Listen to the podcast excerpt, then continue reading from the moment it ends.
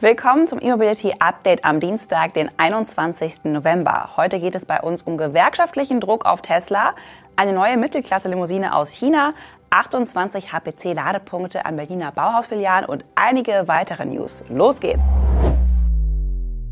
In Schweden ist Tesla eigentlich nicht als Hersteller aktiv. Die Elektroautos der US-Amerikaner werden in dem Land aber von mehr als 120 Mechanikern gewartet. Und diese kleine Gruppe macht jetzt mit einem Streik erstaunlich großen Druck auf das Unternehmen und wird dabei nun auch von Hafenarbeitern unterstützt. Die weigern sich, die Elektroautos von Tesla zu entladen. Die von Tesla beschäftigten Mechaniker sind in Schweden in der Gewerkschaft IF Metall organisiert. Nachdem der Autobauer die Forderung nach Tarifverträgen bisher abgelehnt hat, sind sie am 27. Oktober in einen Streik getreten. Die Hafenarbeiter sollen sich dem Streik der Mechaniker am 7. November angeschlossen haben und die vier größten schwedischen Häfen für Tesla-Autos blockiert haben. Die Aktion sei am vergangenen Freitag auf alle Häfen ausgeweitet worden. Reuters zitiert einen Sprecher der Gewerkschaft Transport, in der die Hafenarbeiter organisiert sind, wonach in den schwedischen Häfen oft ein bis drei Lieferungen von Tesla-Autos pro Woche ankommen. Seit Beginn des Streiks soll es zu keiner einzigen Lieferung mehr gekommen sein. Tesla meidet bekanntlich Tarifverträge. In den USA, China und Deutschland gibt es keine. Sollte sich dies durch den Protest in Schweden ändern, wäre dies möglicherweise ein Präzedenzfall mit Strahlkraft in andere Länder. CEO Elon Musk dürfte das ein Dorn im Auge sein, doch die Gewerkschaft der Mechaniker will standhalten. Laut eigener Aussage hat IF Metall nicht die Absicht, den Streik in nächster Zeit zu beenden. David gegen Goliath in Büllerbü geht weiter. Xpeng hat sein Elektrovan X9 offiziell vorgestellt und zwar auf der Guangzhou Auto Show. Auch der Vorverkauf in China ist zu Preisen ab umgerechnet 49.000 Euro bereits angelaufen.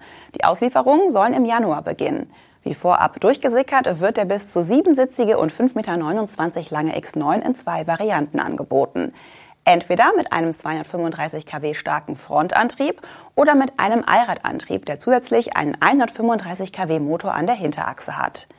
Die Akkugrößen variieren zwischen rund 85 und 100 Kilowattstunden Kapazität.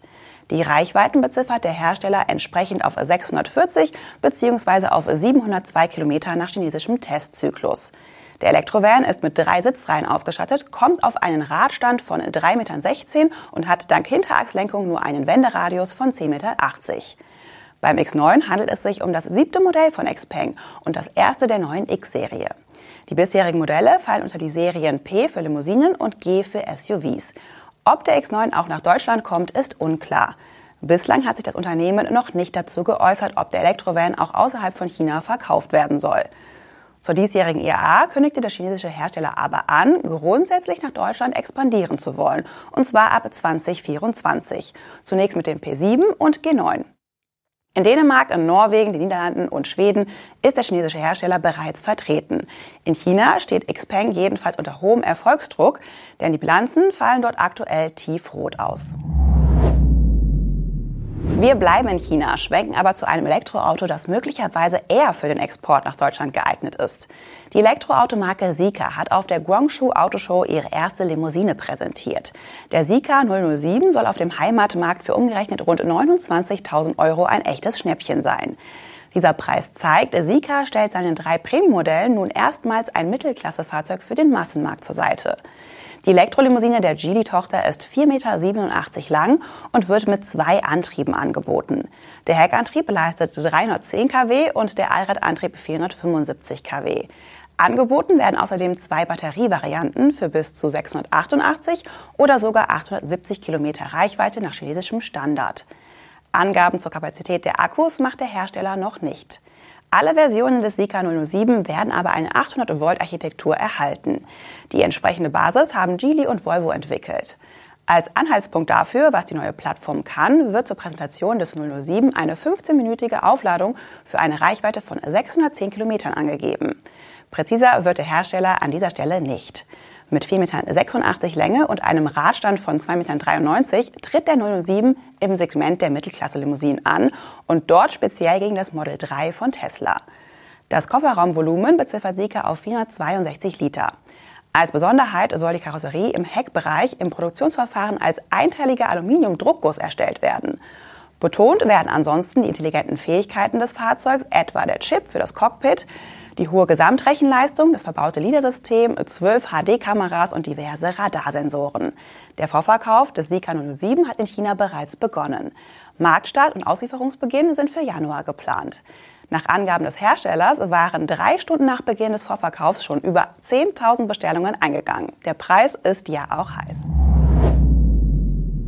Die NBW und Bauhaus haben im Rahmen ihrer deutschlandweiten Zusammenarbeit das Schnellladeangebot in Berlin um insgesamt 28 weitere HPC-Ladepunkte verdichtet. Die 14 neuen Ladesäulen verteilen sich auf fünf Bauhausfilialen in der Hauptstadt. Damit erhöht die NBW die Anzahl ihrer ultraschnellen Ladepunkte in Berlin um ein Drittel. Bisher waren 56 HPC-Ladepunkte im Stadtgebiet in Betrieb.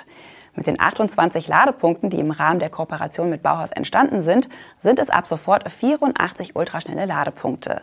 An zwei Baumärkten bietet die NBW jeweils vier Ladesäulen mit zwei Ladepunkten. An den drei weiteren Bauhausfilialen sind es jeweils vier HPC-Anschlüsse verteilt auf zwei Säulen. Bei den Säulen handelt es sich jeweils um Hypercharger von IPtronic. Dieses Modell ermöglicht das Laden mit bis zu 300 kW, wenn nur einer der Ladepunkte belegt ist. Nutzen zwei Elektroautos gleichzeitig eine Säule, wird die verfügbare Ladeleistung in 75 kW Schritten auf die beiden Ladepunkte verteilt. Die NBW rechnet vor, dass damit bereits ein 20-minütiger Einkauf bei Bauhaus ausreiche, um je nach Fahrzeug bis zu 400 Kilometer Reichweite zu laden. Einer der neuen Bauhauslader, nämlich jener am Kuhfürstendamm, zählt schon zu den 50 meistgenutzten NBW-Schnellladestandorten in Deutschland. Der Strombedarf in Berlin ist offenbar groß. Und zum Schluss zieht es uns aufs Wasser. Der schwedische Elektroboothersteller Candela hat in Stockholm mit der Serienproduktion seines Wassertaxis P12 begonnen. Das vollelektrische Tragflächenboot wird in drei Varianten angeboten. Shuttle, Voyager und Business. Das P12 Shuttle bietet Platz für bis zu 30 Fahrgäste und kostet 1,7 Millionen Euro. Die Business-Variante ist für 12 bis 20 Passagiere ausgelegt und verfügt unter anderem über eine höherwertige Innenausstattung. Die Voyager-Version ist sowohl für private als auch für gewerbliche Kunden anpassbar, sodass sie das InDesign nach Bedarf verändern können. Preise für die Business- und Voyager-Varianten nennt Canela noch nicht. Kurz zur Technik. Zwei Elektromotoren liefern in dem Elektroboot eine Leistung von 88 kW. Die Batterie hat eine Kapazität von 252 Kilowattstunden und kann mit bis zu 200 kW aufgeladen werden.